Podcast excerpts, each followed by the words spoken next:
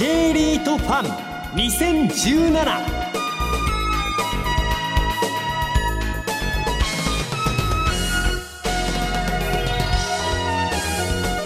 この番組は1月28日に東京証券取引所で開催した J リートファンの J リート IR プレゼンの模様をダイジェストでお送りします。この時間はホテル旅館特化型の J リート。証券コード3287星野リゾートリート投資法人 IR プレゼンです。星野リゾートリート投資法人の IR 活動の一環としてお送りします。証券コード3287星野リゾートリート投資法人 IR プレゼンです。ご紹介しましょう。株式会社星野リゾートアセットマネジメント代表取締役社長秋元健二さんです。どうぞ大きな拍手お願いいたします。私ども、えー、リートの特徴ですね特徴とあの概要を冒頭ご説明させていただきますまずあの日本の観光を盛り上げるとちょっとなあの仰々しいというか大それたことを書いておりますけども私ども3年半前に上場しましたのはやはりあの日本が観光立国として盛り上がっていくことこれがあの何よりも大事だということでなんとかその一助となるようにできないかということを思いながらリートを立ち上げた経緯がございます。で3年前の上場時は6物件150億円という資産規模でした。非常にちっちゃな資産規模で当時は世界最初のリートでございました。で、えーまあ、中には、えー、木造の旅館ですね。これはあの J リートでは、えー、組入れの前例がないんですけどもこういったものにもの組入れにもトライして、えー、ちっちゃくて木造も入れてるような、えー、そんなリートからスタートいたしました。で上場以降4回の公募増資を行って、えー、物件を取得してえー、まあ、上場当初から見ると今7倍以上の資産規模まで成長することができてます。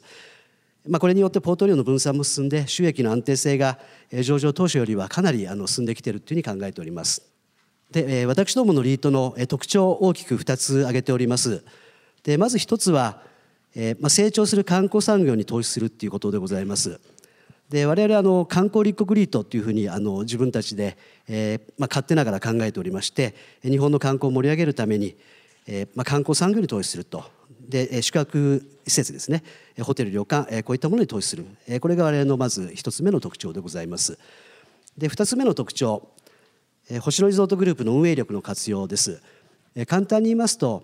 星野リゾート我々のスポンサーの星野リゾートが、星野リゾートアセットマネジメントという資産運用会社を作りました。で私が代表しているその星野リゾートアセットマネジメントが星野リゾートリート投資法人を作っていると。そんな関係性でございます。で、まあ、いわゆる私どもリートのスポンサーが星野リゾートでかつテナントも星野リゾート一部星野リゾートっていうそういった関係性になっております。で我々はその星野リゾートグループの運営力をフルに活用できるそういったところが特徴の2つ目でございます。我々観光リートでございますので、まあ、今の観光マーケットそれから今後観光はどうなっていくのかについて簡単にご説明を申し上げたいと思います。日本の人口は減少に転じてます。少子高齢化が今後進んでくる状況でございまして2030年時点での人口は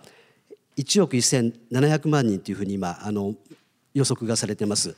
でこれはあの2015年は1億2700万人なんで1000万人口が減るってことなんですね。でかつ65歳以上の高齢化率これが2030年には31.5%になると言われています。で2015年はこれが26%でしたのでやはりあの少子高齢化っていうのが進んでくる状況です。でこうした中日本ではやはりあの観光産業を育成しなければ日本の経済は持たなくなるっていうふうに言われてます。でこれはあの政府の方でも本当に真剣に検討しててまあ、その安倍首相もやはり観光産業に対しては打ち手がすごく早いっていうのがここ数年の状況じゃないかというふうに思ってます。でまあ、こんな状況の中でやはり今後の観光産業を考える際のキーワードはやはりインバウンドというふうに考えております。で実際にあの爆買い2年前とか1年前まではかなりあったと思うんですけどもちょっと今収束気味で、えー、になっているというのを思います、まあ、これだと、えー、一時のブームに終わってしまうとでやはり大切なのはやはりあの観光立国として日本が脱皮していくような構造改革これが一番大事なんじゃないかなと思います。でインバウンドは今急増してきてるんですけどもただこの外国人旅行者の受け入れ数を見てみますと日本はまだ世界で第22位でございます。で世界で1位なのは観光大国って言われるフランスでして8300万人ですでその次2番目がアメリカで7400万人それからスペインが6500万人イタリアが4800万人。それに比べるとまだ2000万にようやく達した日本というのは本当にまだまだっていうところだと思います。でアジアに目を移してみましてアジアの中でタイとかマレーシアこういったところは大体2500万人前後が訪れてるんですね。それから比べても日本は全然アジアの中でナンバーワンではないと。まあ、ただ日本っていうのは非常に優れた観光資源を持っていると思います。それと現時点でのインバウンドの数を考えると日本はまだまだインバウンドっていう意味では発展途上国っていうことが言えるんだと思います。でインバウンドが数多く訪れるのに必要な観光資源は4つあるっていうふうに言われてます。で1つ目が気候ですね。気候。それから2つ目が自然。それから3つ目が食。それから4つ目が文化です。この気候と自然と食と文化があれば、えー、インバウンドはどんどん増えていくっていうふうに一般的に言われています。で日本を考えてみるとこの全てを兼ね備えた国だというふうに我々は思ってます。で十分に世界有数の観光大国になれるポテンシャルがあると先ほどフランスは8300人と申し上げましたけども本当にそこを目指せるような観光大国になれるんじゃないかなと思ってます。ま、ただ規制緩和とかの政策面でのさらなる進化であるとかあるいは他国に比べて競争力が低いと言われている宿泊施設のこういった整備こういったものを官民一体となって取り組む必要があると思いますそういうことをやると爆発的にインバウンドというのは増えていくんじゃないかなというふうに思ってます、まあ、日本の観光産業の2014年の市場規模22.5兆円です。観光庁さんの資料です。でこの規模は他の産業と比べるとどうかっていうと、まあ、主要産業とかなり肩を並べる水準水準まで来てる市場規模でございます。近年の観光業はインバウンド消費を中心に市場規模を拡大してきてましてまあ GDP600 兆円を目標に日本は据えているわけなんですけどもその日本の経済成長において極めて極めて重要な産業になりつつあるのが現状じゃないかなというふうに思います。で一方で先ほど触れましたように日本の人口は減少に転じてます。観光の市場規模も当然人口動態をもとに予測するのが一般的な考え方ですのでこうやって考えますと人口減少の局面では観光業においてもマイナスのインパクトがあることがやはり予想されます。まあ、ただ人口と就業人口を比較すると就業人口の方が減少率が多いっていう予測が出てまして、まあ、ビジネス宿泊需要はやはり人口動態の影響をより多く受けるんじゃないかなというふうに我々は思ってます。で一方で中高年層は年間の宿泊日数が他の世代に比べて多くてお金もたくさん使いますですので観光宿泊需要の減少幅は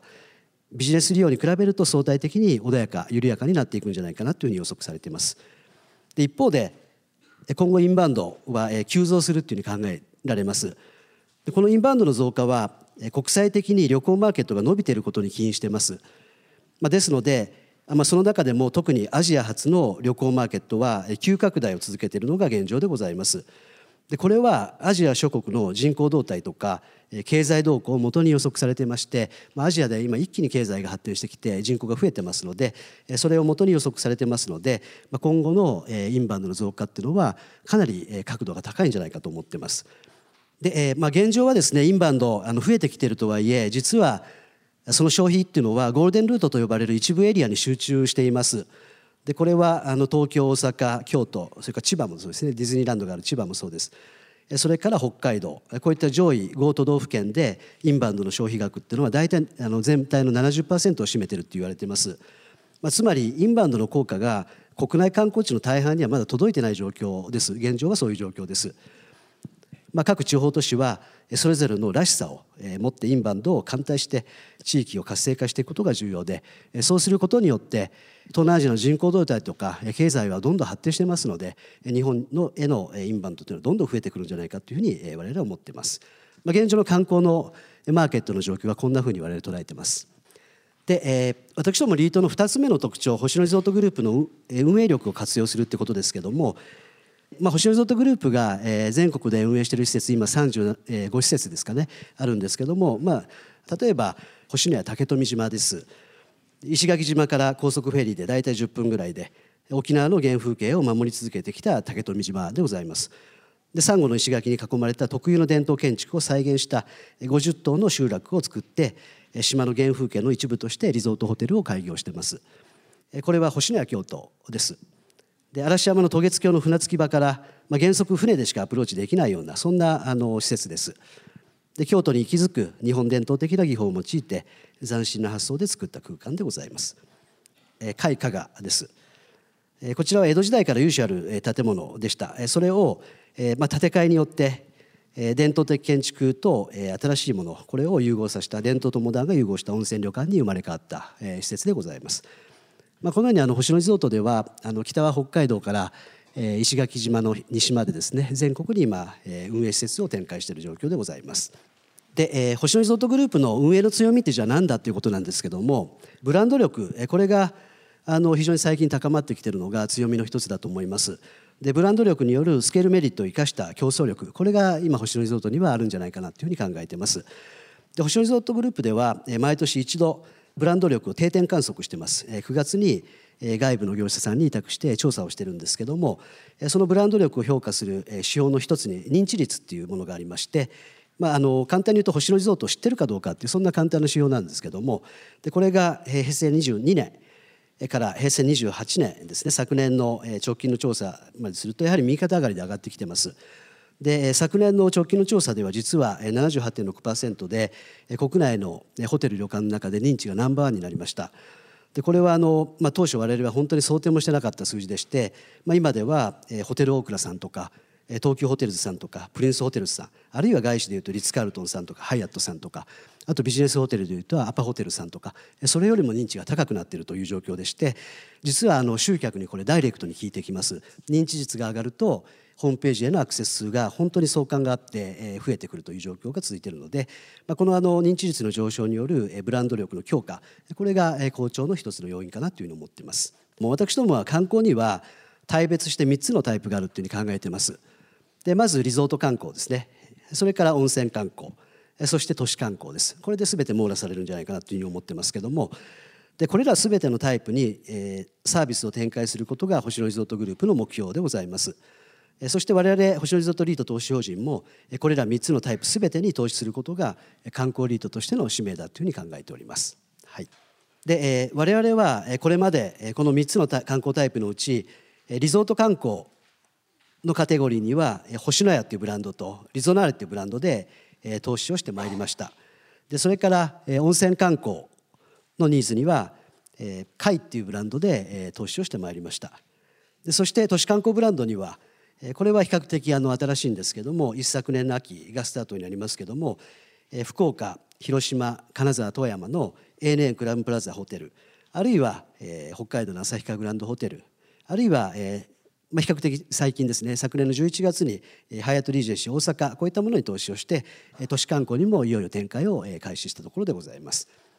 まあ、最近の星野リゾートグループの新規開業これをちょっとご紹介させていただきます。でまあ、昨年1年間一番あのトピックとして挙げられるのはやはりあの星野や東京7月20日にオープンしましたけどもこれじゃないかと思います。で東京のど真ん中ですね大手町に昨年7月にオープンした施設でして建物は地上18階建て客室は84室で最上階には天然温泉の大浴場があって露天風呂もありますで、えまあ、そういったあの施設でしてで玄関を入ると靴を脱いで畳に上がるという、まあ、日本文化を象徴する一棟丸ごとの日本旅館を東京のど真ん中に開業したのが昨年の、まあ、かなり大きな出来事でした。であと真ん中ですね星のやバリ。これは星のやの海外の初展開でございまして工事が遅れてどんどん順延してたんですけどもようやく先日ですね1月の20日にバリのあのウブドっていうエリアにオープンをいたしました。それからあと会はいくつか今あの開発してるんですけど会案人ですね。こういった建て替え案件もやってますと、まあ、開発案件も今非常にあの進んできておりますので我々リートとしてもそれらが出来上がった時にはパイプラインとして期待できるというふうに思っています。で、えここまでがあの観光についてのご説明と、え我々の、えスポンサーでありテナントである星野リゾートについてのご説明でした。でここで、えより具体的に私ども、えリート星野リゾートリート投資法人が所有している施設について簡単にご紹介をしてまいりたいと思います。星野屋軽井沢ですね。基幹物件の一つでございます。で星野屋っていうブランドはあのどういうブランドかっていうと圧倒的な非日常感を提供すること。これを目的としている宿でございます。で、軽井沢にもちろんありまして、えー星野リゾートが発祥したもともと温泉旅館が開業した、えーそこの地にえー立ってる、えー旅館でございます。で、えーまあ、簡単にあの営業の業績を言うと、えー稼働率が大体年間で80%少しぐらいです。で、えーホテル業界で ADR と呼びますけども一室の客室単価が大体7万6千円ぐらいです。で、えーまあ、全国のあのリゾートホテルの平均観光庁さんとかで出てますけども大体稼働率は40%ちょっとぐらいなんですね。ですので80%超えっていうのは、まあ、通年を通して人が来て、えーまあ、あのほぼ毎日満室とそういった施設でございます。で続いて星のや京都です。でこれも星のやブランドであの非常にあのラグジュアリーな施設なんですけどもえ先ほど申し上げましたようにえ渡月橋から船に乗って大井川を登っていくとえ船でのアプローチになりますそうすると峡谷沿いに宿が現れてくるっていう非常に風情のあるアプローチでございましてえこちらのホテルも非常にあの業績が好調です。え軽井沢以上に好調でして年間の客室稼働率は85%を超えてます。で85%っていうのはもうほぼ毎日満室っていう状況に近い、えー数字です。で、えー一室の客室単価 ADR ですねこれは9万5千円です。ですので軽井沢よりももっと高い、えー状況でございます。えー続いて、えーリゾナレブランドです。でリゾナレブランドはどういうブランドかっていうえことなんですけども、まあ、簡単に申し上げますと大人も子どもも楽しめるファミリーリゾートです。えそれをリゾナーレということで展開をしています。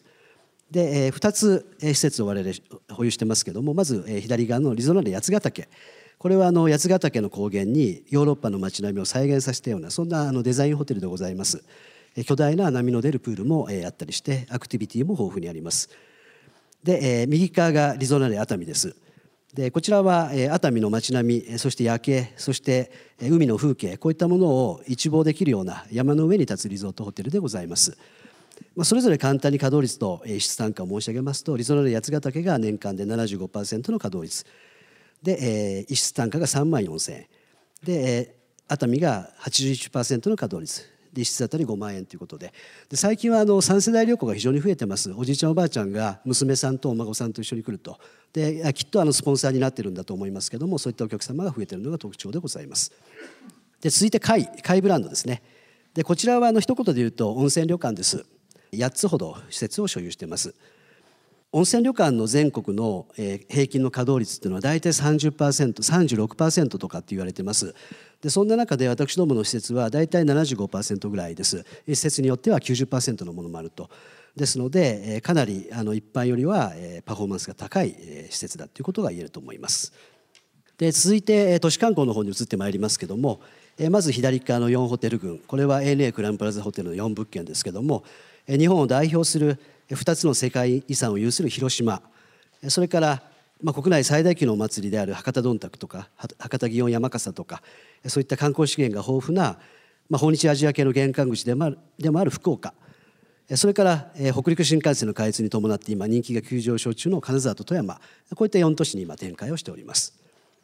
でこちらも非常にあのパフォーマンスが高いホテル群でして、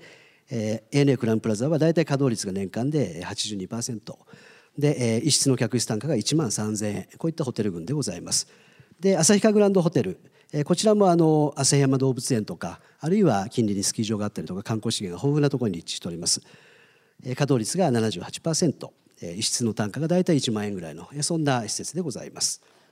えーそしてあの比較的最近ですねつい先日昨年の11月に取得したえーハイアットリージェンシー大阪でございます。で最近都市観光の目的地として観光観光客が国内の観光客もかなり増えてきている大阪です。で大阪では今あのホテルに泊まりたくても予約が取れないというそんな状況が続いてましてで特にあのツイン以上の部屋のホテルが不足していると言われています。えツインに泊まりたいんだけど部屋がないので我慢してシングルとかダブルに泊まると。ですので客室のタイプの、えーアンマッチが今、えー発生していると。でそんな中でこのハイトリージェンシー大阪は客室がとても広いのが特徴です半分以上が40平米以上ありますしでツインベースの、ホテルですので、まあ、短期的にも長期的にも需要にマッチしていると思います。で市内から少し離れた喧騒から離れた位置にあってでホテルからは大阪湾とかベイエリアの夜景を見渡せる、え都市観光にまさしくフィットした貴重な立地だというふうに考えております。まあ、これら施設あの一部ご紹介しましたけども、まあ、上場当時は実はあの中部地方にほとんど集中してました。それが、徐々に全国に今分散してきてると。で温泉旅館とかですのでやはりあの火山の噴火とか地震とかの影響を受けやすいというあのリスクもあります。ただあの地域分散が進んでまいりますと一昨年の箱根の大涌谷の影響海箱根っていう物件が受けました。で昨年は熊本地震の影響を海阿蘇という物件が受けてますけども、まあ、全体の成績にはほとんど影響を与えないぐらいに今分散が進んでいる状況でございます。我々の運用戦略でございますけども上場以降特に変化はございません物件をどんどん取得していくっていう外部成長それから保有物件この業績を上げていくという内部成長この両方を淡々と行うことによって分配金の安定性それから成長を目指していきたいというふうに考えております。資産規模の推移外部成長ですけども、まあ、ご覧の通りあの3年前は6物件150億円だったのが、まあ、現状では48物件1000飛び91億円まで成長してきておりますのでやはりあのポートフォリオの分散によって収益の安定性はより強化できているというふうに考えております。まあ、投資家の皆様が一番ご関心があると思われる価格と投資口価格と分配金についてちょっとご紹介したいと思います。